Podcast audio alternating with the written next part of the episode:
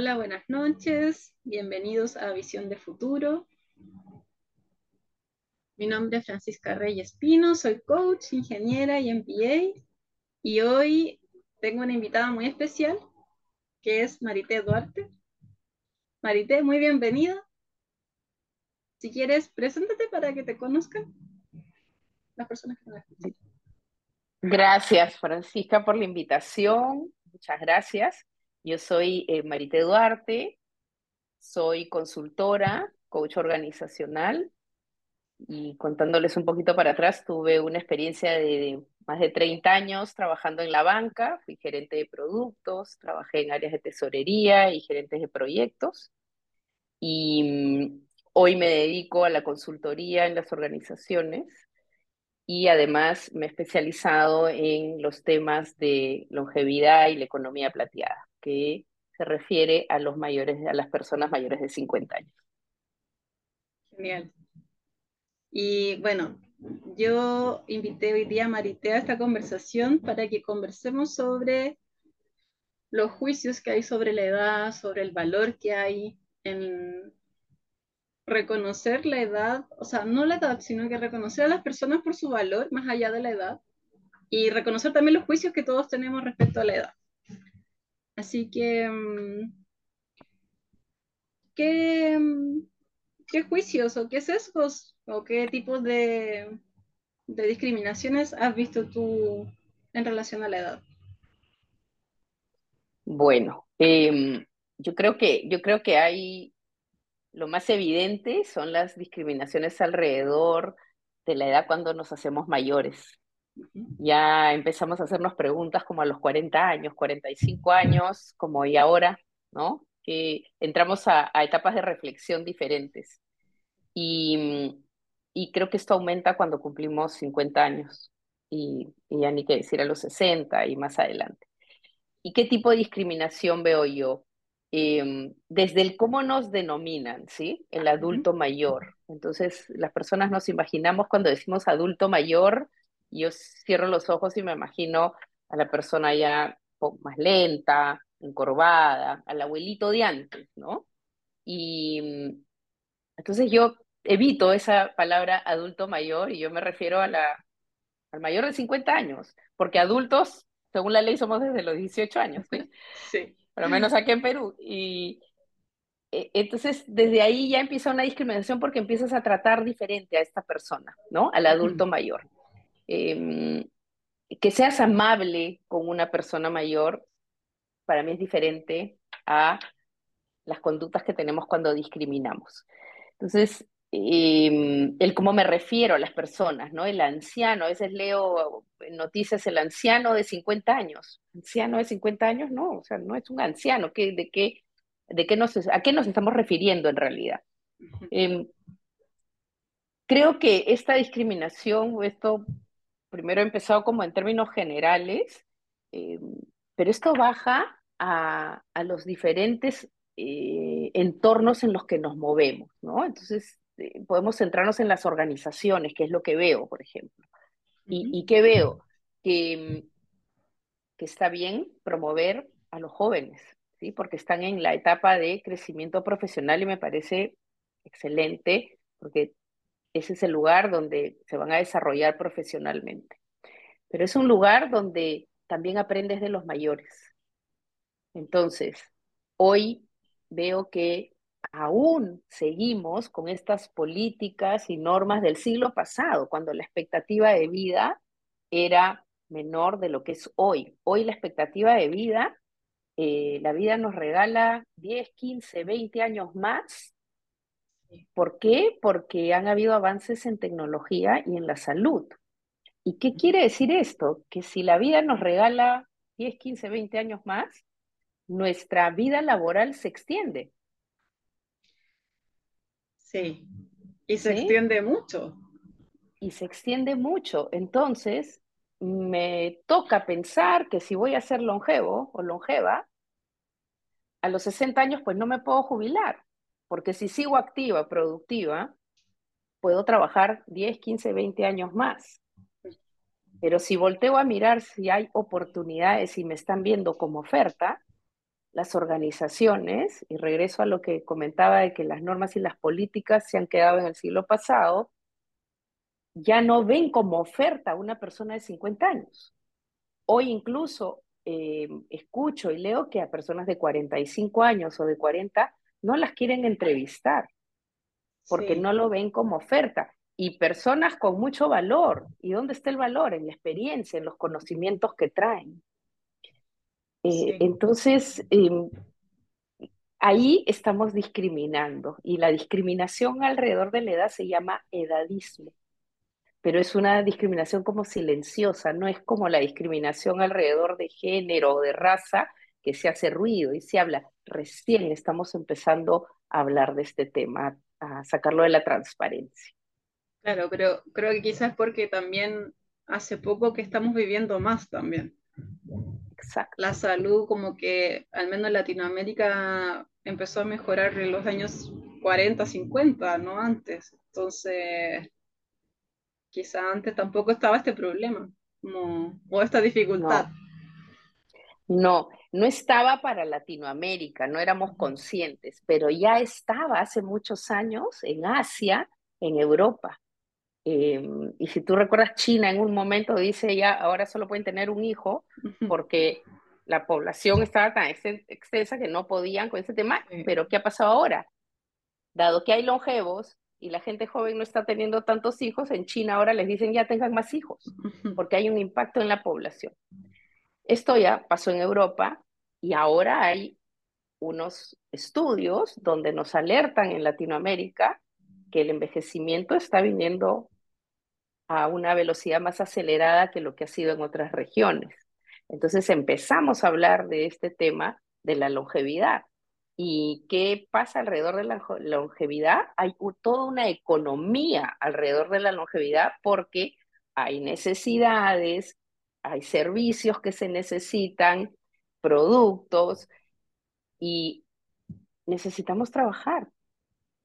Entonces, las organizaciones necesitan yo digo, necesitamos cambiarnos de lentes como sociedades, como región, para mirar eh, qué oferta hay en el mercado cuando hablamos de talento senior.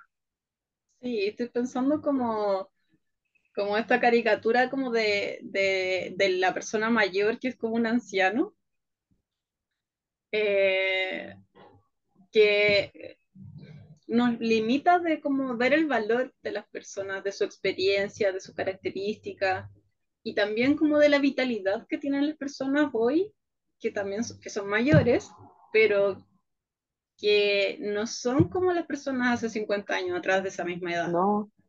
Hay otra vitalidad, hay otra energía, hay otra salud también, como otro cuidado personal.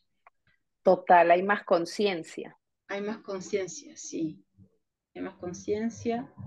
Y también como esa conciencia y esa como, como ganas de vivir como una buena vida hace que también las personas como no se, no se perciban como, como ancianos, por decirlo así, sino como personas que quieren disfrutar la vida, que quieren mantenerse vitales, que tienen gustos, que tienen, no sé, hobbies. Exacto.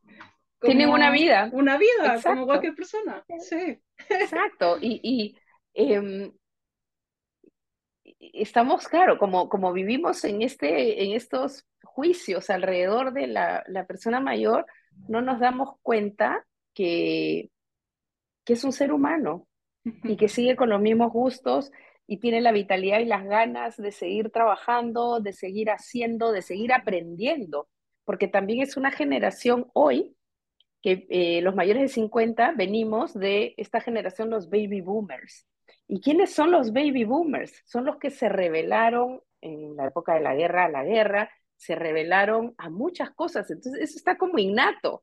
Entonces, hoy a este baby boomer le están diciendo, no puedes trabajar, no puedes, ya, este, no eres oferta para postular, y, y no, o sea, es cuando nos sentimos mucho más activos y productivos y con ganas de dar, con ganas de aprender. Hoy esto que hablabas tú de la buena vida, esta conciencia, se habla mucho de long life learning, de aprendizaje continuo para toda la vida. Y las personas seguimos aprendiendo. Y seguimos haciendo cosas nuevas. Y eso va acumulándose más en forma de experiencia. Hoy, por la longevidad, estamos conviviendo en el mundo casi seis generaciones y esto es un hito, o sea, es algo nuevo, es un fenómeno para la humanidad. Nunca hemos convivido seis generaciones Sí. a la misma vez. Entonces, ¿cómo lo hacemos? ¿Sí? ¿Cómo lo hacemos para tener una buena vida? ¿Cómo lo hacemos para eh, reconocer el valor que trae, que aporta cada generación? Porque cada generación trae lo suyo. Y esto lo llevo a, al marco de las organizaciones, que hablábamos hace un momento, no están mirando el valor del mayor, no los entrevistan, no los ven como Sí. oferta. Eh, entonces, ¿cómo es reconocer eso? Porque en las organizaciones ya estamos conviviendo o ya se conviven varias generaciones. ¿Cómo están haciendo los líderes para tener una buena convivencia intergeneracional? Sí, y como, ten- como poder percibir, o sea, como hacer como concretar todo ese valor que hay como en las personas que son mayores y también en las personas que son jóvenes. Eh, yo he visto mucho también en LinkedIn de que muchas personas publican que sobre 45 nadie los llama. Ujú. Y, y yo tengo 38 y pienso, uy, 45 es como a la, a la vuelta de la Ahorita, ahorita, ahorita. Sí. Sí. Y pienso como 45 es súper joven.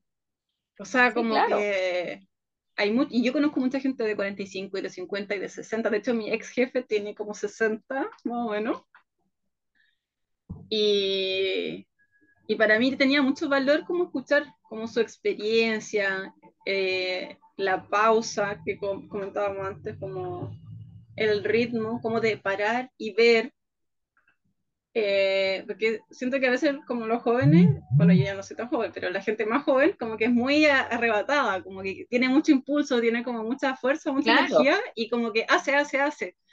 Y no se detiene como a pensar hacia dónde va, por ejemplo. Que siento y, que... y, es, Sí, dime. y ese, y no, perdón, que te interrumpa, digo, y está bien, porque es lo que trae cada generación. Sí, sí. Pero creo que es importante como ir más allá de los juicios, más allá Total. de como de la caricatura del joven o del, o del mayor, o cualquier edad que uno tenga. Eh, siento que hay muchos juicios sobre la edad, como que cuando, cuando cumplimos 30, cuando cumplimos 40, cuando Total, cumplimos 50. totalmente, eh, Francisca, y esto viene creo que de creencias de atrás, atrás, atrás, ¿sí? Y, y hay juicios, yo me acuerdo cuando estaba, aún todavía estaba en la banca, eh, y haber sido parte de estos juicios de alguna forma, porque, claro, cuando empieza todo este ruido de los millennials, pobres, pues tú eres millennial también pobres, porque los juicios que salieron alrededor de los millennials fueron terribles, ¿no? El no se compromete, muchos juicios que hoy yo digo, y hoy lo veo en las organizaciones, y al contrario, ¿no? Saco, saco como hago mi barra por los millennials, porque digo, hay que reconocer qué trae esta generación. ¿Y qué trae? Trae la modernidad, trae la velocidad, trae la tecnología, trae otra mirada, trae una mirada Sí. más fresca. Y Y, pero también, necesitamos mirar, perdón, sí, eh, también siento que los millennials buscan como el balance de vida también. Conciencia.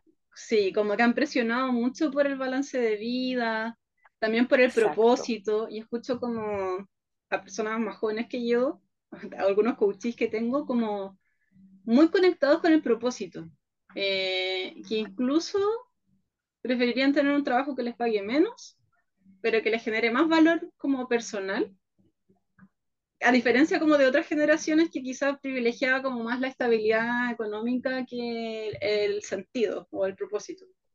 Exactamente. Y eso es lo que necesitamos mirar, qué trae cada generación y cómo convivimos juntos, porque una le suma a la otra y la otra le suma a esa misma.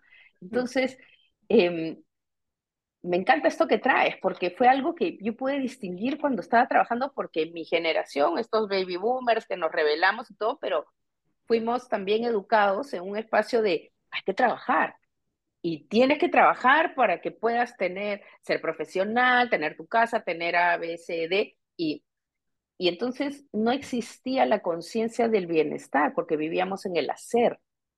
Y porque así es lo que aprendimos. Total, total. La rigidez, la verticalidad, ese liderazgo vertical, de autoridad. Entonces, pero ¿qué nos da hoy todo eso que nosotros vivimos?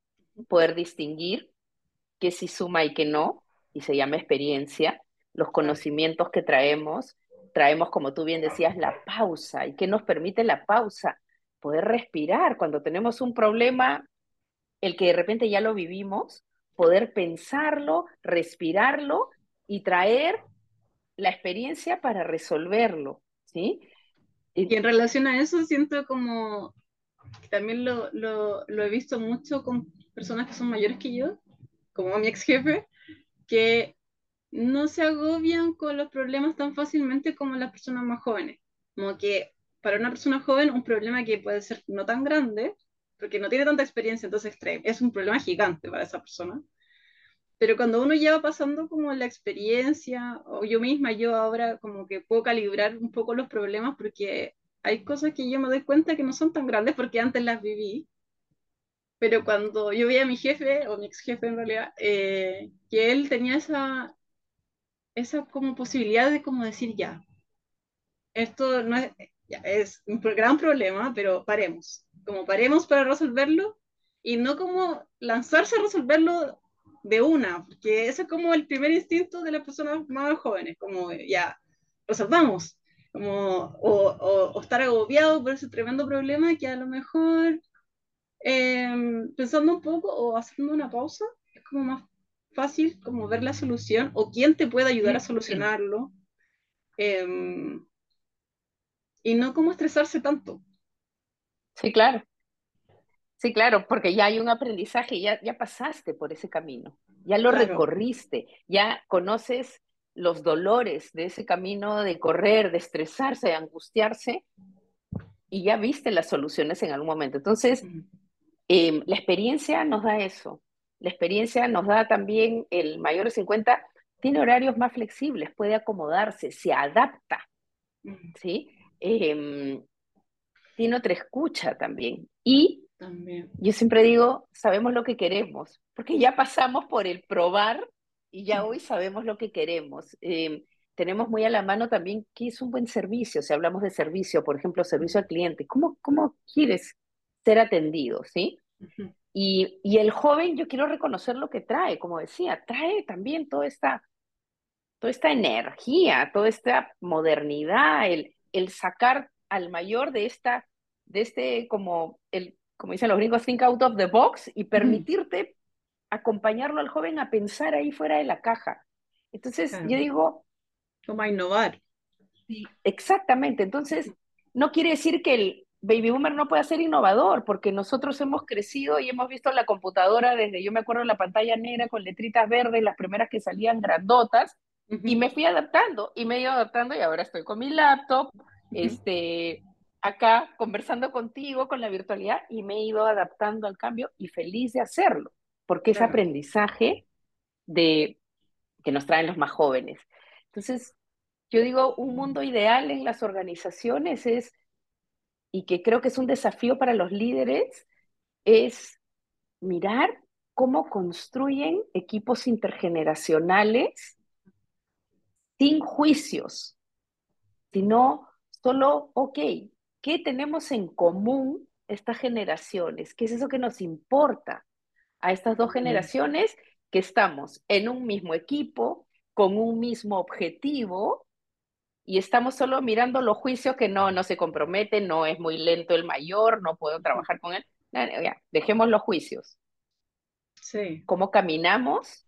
Complementándonos. ¿Cómo caminamos? Yo contándote mi experiencia y tú contándome lo nuevo que traes. Es un equipo de trabajo mucho más potente. Sí, eso, creo que eso es muy importante porque si solo son jóvenes, se pierde mucho valor y también se pierde esa mirada de esa otra persona que tiene otra experiencia. Y, pero es difícil igual a veces convivir como por los ritmos, las velocidades, eh, lo, digital, que yo siento que la gente más joven es muy rápida en lo digital. Como, mm, mm, mm. como que, o sea, yo no soy tan rápida. Mi hermano que tiene 10 años menos que yo es como muy veloz en aprender cosas nuevas, o sea, digitales, como, y con poca, Y, poca paciencia. y yo creo que esa es una oportunidad también para los líderes, ¿sabes? Para poder ver qué programas necesitan de upskilling, ahora le llaman, y el reskilling, para, para mm, ofrecerle a las personas con experiencia mayores que no dominan o no tienen la velocidad y qué le ofrecen a los menores en gestión emocional, por ejemplo, habilidades Claro, blandas para poder convivir con los, con los mayores, ¿no? Y que hagan un equipo que puedan caminar juntos y construir juntos eh, hacia ese objetivo. Claro. Entonces, el mundo ha cambiado, entonces necesitamos, por eso digo, otros lentes para mirar hacia adentro. ¿Qué necesitamos hoy? Y me gusta eso que dijiste de la complementariedad, como no obligar al mayor a ser un joven, ni al joven a ser un mayor, como cada uno como con sus características, con su valor y aportando como complementando para hacer un equipo más fuerte. Exacto. Mira, ayer escuchaba en un podcast, me encantó cómo este hombre puso, explicó eh, y hablaba de las organizaciones, de los equipos y de los líderes. Y él decía, los líderes tienen que mirar al ser para poder, cuando entrevistas, para poder contratarlo, eh, mirarlo como oferta, pero mirar como un ser integral. Entonces él decía, ¿y a qué me refiero con el ser integral? porque estamos acostumbrados a que cuando buscamos un candidato a solo mirar el saber, o sea, lo que estudió, las diplomas que tiene, lo cual está buenísimo, ¿sí? Pero no están mirando el hacer, o sea, integrando el saber con el hacer de esa persona y en el hacer está la experiencia, porque esa integración del saber y el hacer te va a poder permitir ver, te va a permitir ver el ser, porque ese es el que necesitas, ¿sí? sí, Eh, eh, eh, entonces me gustó cómo hizo esta distinción del valor del saber y que no dejemos de lado el valor del hacer, de la experiencia que traen las personas. sí. Hay, mm, el otro día leía como un estudio que hicieron de las personas sobre 45 estaban menos dispuestas a cambiarse de trabajo que las personas más jóvenes. O sea, las que más dispuestas estaban eran los más más jóvenes. Y así iba como escalando. Y pienso como, como que quizás es un poco de estabilidad, pero te- quizás también un poco de miedo de como si pierdo ese trabajo, o sea, si me cambio y después quizás no encuentro otro trabajo. ¿Te refieres al mayor, al de mayor de Sí, 45? Sí, porque el que tiene ser. 20 eh, sabe que va a encontrar otro trabajo. Sí, claro. Sí, sí, porque, o sea, hoy, hoy con las redes, antes esto no se hablaba, pero hoy con las redes, como tú misma decías, ya estoy escuchando y leyendo en LinkedIn que hay personas de 40, 45 que no las entrevistan. Y yo también lo escucho. He he estado hace unos días almorzando, almorzando con una persona que, que trabaja justamente en una empresa eh, de Headhunter y me decía, eh, tengo a veces talentos de 45, 50 años, pero la empresa no quiere entrevistarlos. Y, y cuando entrevisto a estas personas, muchas de ellas están frustradas porque no encuentran oportunidades. Entonces, ¿de qué nos estamos perdiendo las organizaciones también? ¿No? Hacernos la Sí, pregunta, o sea, los líderes, ¿de qué se están perdiendo? ¿Cómo, sí. cómo fomentar esta convivencia dentro de las organizaciones y que al final sea ganador para todos, para el Sí, joven, para el mayor y para la empresa? sí. Y estoy pensando como que también la edad, o sea, la discriminación por edad, tú no la puedes disimular de ninguna forma, porque tú siempre vas a cumplir años. O sea, como que no hay forma de zafar de eso. Eh, o sea, todos vamos a envejecer, todos vamos a cumplir años, todos vamos, sea, Desde, desde que nacemos, Francisca, estamos envejeciendo, no somos conscientes. claro, claro, como que... Eh, pero hay mucho como, eh, siento yo como como que se, se valora mucho como la juventud eterna, o sea, como desde los comerciales, así como que nadie tiene arrugas, todo el mundo como Anti, anti-aging. anti-aging, así como desde lo estético hasta lo, lo organizacional, lo profesional, como que casi que las personas no envejecieran, como que ah, incluso los comerciales de, de productos o no sé, de canas, por ejemplo, para teñirse el pelo, las personas que salen ahí tienen como 30 años, no sé. o, como que no, y, y he visto como que de hecho tú pusiste un post como de una sí, modelo que era, eh, que sí. era mayor He puesto, y sí, he puesto algunas. Hay sí, marcas que ya se están, ya están atreviéndose a tener modelos mayores. L'Oreal, Zara, eh, y están sí, poniendo publicidad.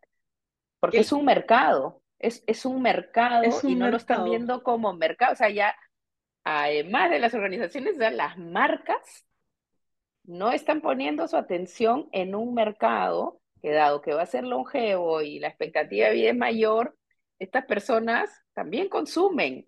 Son la mayoría, muchos hay como cabezas de hogares. Son los que deciden qué comprar, qué consumir. Sí, y tienen gustos Entonces es o importante, por sí, supuesto, y necesidades. Mira, alrededor de la economía plateada, que es la economía de la longevidad, si lo ponemos en términos numéricos y juntamos todo, todo el valor que se mueve en términos monetarios alrededor de los mayores de 50 años en el mundo, estamos hablando de la tercera potencia económica. Después wow, de China y Estados Unidos, en valor es la economía plateada. Por eso el, el nombre es por, por plateado claro, porque por la experiencia, no solo es por la, unos dicen las canas, pero en realidad es por el valor de la experiencia que hay ahí. sí, Pero es, es un, no es un segmento, es un mercado. Y ahí hay una diferencia enorme. sí, y como las empresas, o sea, tanto como, como, claro, como desde el marketing o desde poner atención a las necesidades de ese mercado, pero también pienso como, por ejemplo, una empresa que, no sé, tiene publicidad con, con modelos mayores, por ejemplo. Necesariamente creo yo que internamente también tiene que fomentar como la diversidad de Eh, edad, porque si no es ser como, coherente, sí, ser coherente, sí, exactamente, la coherencia, claro, la coherencia. que, si no es como, no ser como, no sé, como auténtico sin- como, como organización, Sí. Valorar hacia E- afuera, pero también valorar hacia adentro. exacto, o sea, no, no solo tengo que salir en la foto, Claro, claro, ¿sí? sí, No solo tengo que salir como, yo, yo esto lo, lo he cuestionado, y el tema de género, ¿no? Cuando se empieza a hacer el ruido de género, el Día de la Mujer, aparecen todas las organizaciones en LinkedIn sí. diciendo que ellos apuestan por el género y tienen mujeres en sus empresas, pero no vuelven a aparecer, o sea, muchas de ellas no vuelven a aparecer. Sí, Eh, entonces es sí, ser coherentes, si estamos hablando de eh, siendo conscientes de que el mundo ha cambiado y que necesitamos adaptarnos a, a esta nueva longevidad, y qué nos trae esta nueva longevidad, mm, necesitamos hacer muchos cambios y ser coherentes. Me encanta eso que dices, es súper importante. sí. Es que creo que es esencial, porque las organizaciones, muchas organizaciones solamente salen en la foto, es como que, es que el marketing pega mucho, pues, pero, Sí, pero también como no perder de vista ese valor, como quizás como otros movimientos como el de género o, o el, no sé, el de la sexualidad también, como que ha ganado más espacio, porque también tiene más tiempo como movimiento. Sí, pero me, me encanta como esto de que haces tú y que hacen otras personas también que he visto en, en LinkedIn, que yo soy muy activa de, de esa red, eh, de traerlo a la luz. De hecho, me encanta que la gente, que los mismos postulantes digan, oye, yo postulé este trabajo y nadie me llamó y me discriminaron por mi edad, o, me, o estaba súper sí, bien y después me, me entrevistaron y nunca más me llamaron. Y eh, sí, era por la edad, entonces, como sacarlo de la transparencia y como del silencio. total, porque ese es justamente es la discriminación la silenciosa, porque se habla de la raza, se habla de género, pero de la edad siempre ha sido como silenciosa. Yo, yo miro y digo, qué increíble, porque si miramos nuestra línea de vida, ¿no? Cuando nacemos, llegamos, ¿no? Nos cuidan nuestros padres y nos van educando y nos van diciendo qué hacer, ¿no? Hay una línea como escrita ya. De ahí vas al, acá le llamamos el nido, que son cuando eres chiquito, de 3 a 5 años. De ahí pasas al, a la escuela, al colegio, ¿no? Desde los 5 años hasta los 17, 18. Y de ahí te dicen, ahora la universidad, ¿qué carrera quieres hacer? Vas a la universidad 5, 7 años, lo que dure la carrera, y de ahí está escrito, sales a trabajar. Y de ahí ya no hay nada escrito. ¿Qué más te dice? Y de ahí te jubilas. Ya. es como, y se terminó tu vida. Así, así, hemos crecido. Es como, y se terminó tu vida. Entonces ahora es como, a ver, un ratito. No, mi vida no se terminó. La edad es un número. La edad es un número. Es el, la edad es un número. Es como me siento yo. ¿Qué quiero hacer? ¿Qué voy a hacer con la segunda mitad de mi vida? Sí, Sí, bueno, mi papá es agricultor y tiene 64 años. Eh, se niega a, a jubilar. Obvio. Porque es muy joven. Pero sí, por ejemplo, antes tenía mucha más energía, pero ahora como que busca en la tecnología maneras de eh, como aumentar su capacidad. Como que antes podía caminar miles de horas en el día, regar en la noche, como que el cuerpo lo resistía, pero ya como que se cansa más. Eh, pero me encanta que él, por ejemplo, como que busca esas, opciones, así como, no me voy a jubilar y voy a invertir en tecnología, voy a invertir en otras cosas que me permitan como seguir creciendo como empresa, seguir como visualizando el futuro. Y, y, mira, Francisca, que ahí tu papá está trabajando algo bien interesante, porque Em, si vamos a ser longevos, si nos toca, sea porque en la familia hay longevidad o no, o simplemente porque los, somos más conscientes de nuestra salud y de nuestros cuidados, y si nos toca ser longevos, yo creo que todos queremos una buena y larga vida. ¿Y qué quiere decir? Que sea saludable. O sea, si se me extiende la vida, quiero que sea lo más largo posible, sana. Y para eso en, las investigaciones que voy haciendo hay tres pilares, digamos, los más grandes. Uno es para tener una vida plena y larga, la salud. Pero dentro de la salud estamos hablando de alimentación sana, consciente, balance. Estamos hablando de actividad física, que es camina, sube escaleras, no estés, no tengas una vida sedentaria.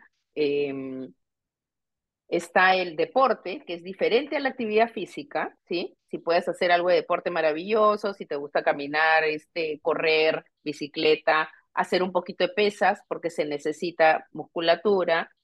En la salud también está em, la parte cognitiva.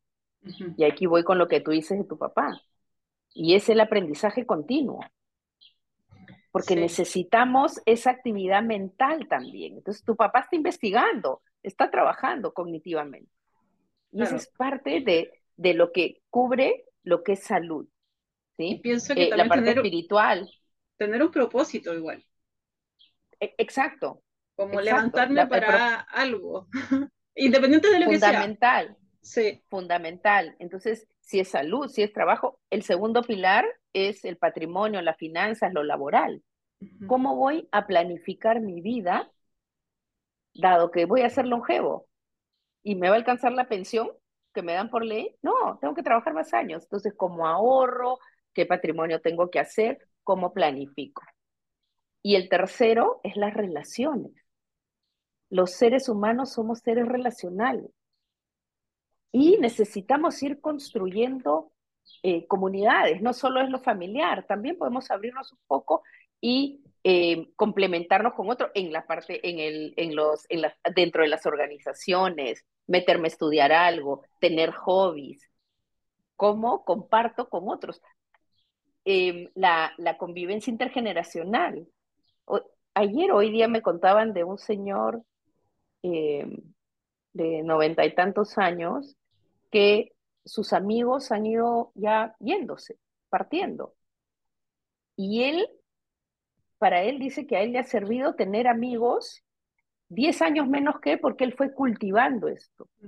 Entonces hoy no se siente solo. O sea, los mayores por tema relacional, el no trabajar, tiene un impacto en la salud y, la y, el impacto es depresión. Sí. La soledad. El sentir que no estoy, no puedo hacer eso porque no me dejan, porque hay una creencia alrededor de la edad.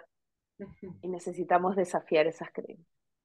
Totalmente. Estoy pensando en mi abuela, que cumplió 99 años el otro día, y ella hace unos años, hace unos 5 años, tuvo un problema en la rodilla y le habían dicho que tenía que hacer cama.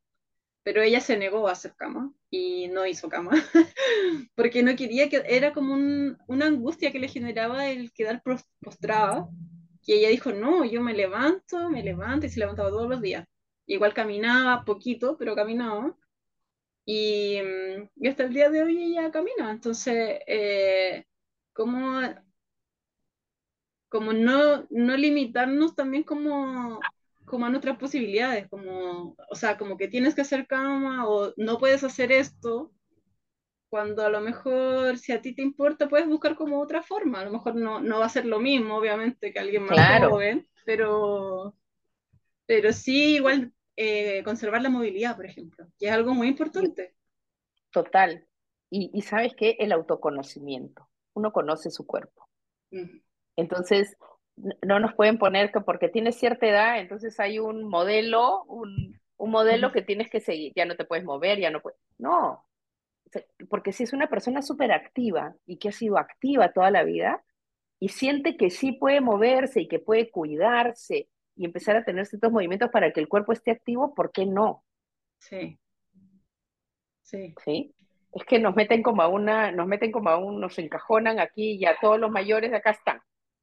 Sí. Bueno, ahora en, Chile hay una eh, polémica porque, porque va a salir una, o sea, se está conversando sobre una ley para um, aumentar como los controles para dar licencia de conducir a los agentes mayores y está hablando mucho si es discriminación o no. Y mm, bueno, es, un tema interesante como, como ver hasta qué punto es discriminación y hasta qué punto es como cuidado de la sociedad, como... Y que también es importante, y creo que es una línea delgada, porque, porque mm, por ejemplo, aquí en Lima, mi mamá, hasta que habrá manejado 80, 70 y algo, y ya nosotras el tráfico cambió. Sí, no, Lima, eh, Lima se llenó de autos, el tráfico, y yo la vi algunas veces que ella no me vio, yo llegaba hacia su casa y la veía ella manejando, y claro, en una velocidad, cuidándose, pero que los carros le pasaban por encima. me muero, se la llevan. Entonces, sí, yo creo que hay un tema de cuidado también. Hay un tema de cuidado y que hay que ser realista, ¿no? Y no todos los casos son iguales. Claro, pero por eso, como que quizás la norma por edad podría ser discriminatorio y distinto de cuidar a la persona o cuidar la sociedad. Como tener esa conciencia, de, de, tenerlo en consideración cuando se conversan esas cosas, por ejemplo.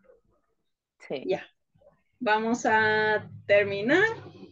Y para cerrar ya, no sé si quieras hacer alguna reflexión para las personas que nos escuchan, hacer alguna invitación, algún llamado. Em, yo los invito a, a desafiar estas creencias alrededor de la edad. Y, los invito con, a que hagan una, una práctica de autoconocimiento, porque a veces nosotros mismos practicamos el edadismo sin darnos cuenta. Y les dejo un ejemplo. Es como, por ejemplo, yo digo, uy, no puedo subirme a una montaña rusa porque ya no estoy en edad. ¿Sí? Ese tipo de comentarios. No, no me puedo vestir así porque no estoy en edad. No puedo ir a, una, a un bar, discoteca, porque ya no estoy en edad. No, no, no. Si tienes ganas, sí estás en edad y puedo ir a bailar y no pasa nada. ¿sí? Y puedo, si mi salud está bien y el doctor me ha dicho que todo ok, me puedo subir a la montaña. Puedo hacer las consultas. Entonces, invitarlos a mirar si nosotros también estamos siendo parte de, de esta discriminación y que tengamos una mirada más amplia, más amplia porque hoy la longevidad es una realidad y ninguno de nosotros está libre. Nos compete a todos. Mientras estemos vivos, nos compete a todos. Exacto, y nos importa, yo creo que a todos nos importa, a mí me importa dejar un mundo mejor para mi hija, para mis nietos y para los que vienen después, libres de, de, de estas creencias que hoy nos limitan, pero que creo que juntos todos podemos, podemos dar pasitos poderosos. Y, a los líderes, exacto, y a los líderes invitarlos también a, a mirar a los mayores de 40, 45, mayores de 50 como oferta y como una posibilidad para, para que sean parte de sus equipos. Y eso, invitarlos a cambiarnos de lentes de ojos, de mirada. Yo quisiera sumar a eso como que podamos ver como el valor que tiene como la gente joven, la gente mayor, o ya sea seamos jóvenes o mayores, o en cualquier edad que tengamos, cuál es el valor que está en nuestra experiencia, en nuestra, en nuestra forma de vida, en nuestra generación. Eh, y no enjuiciar tanto a otras generaciones o a otras edades, independiente de la edad que tenga cada uno, como a, pensar como qué valor me puede entregar esta persona, si es mayor o si es más joven, como qué puedo como qué valor puedo como generar en esta relación de una persona que tiene una edad diferente a la mía. Exacto. Bonito. Eh, Marité, mm, si te quieren, si alguien que nos está escuchando quiere seguirte, ¿quieres dar tu LinkedIn o tu Instagram? Sí, en LinkedIn me encuentran como Marité Duarte Casas y en Instagram me encuentran como Marité Duarte Coach. Ahí estoy, encantada. Genial, muchas gracias. Yo, a mí me pueden encontrar como Francisca Reyes Pino, tanto en Instagram como en LinkedIn. Así que si quieren seguirnos, ahí estamos. Y muchas gracias, Marité, por la conversación. Eh, me encantó y creo que puede generar mucho valor a quienes nos están escuchando. Así que muchas gracias. Gracias a ti, Francisca. Rica conversación y gracias por la invitación.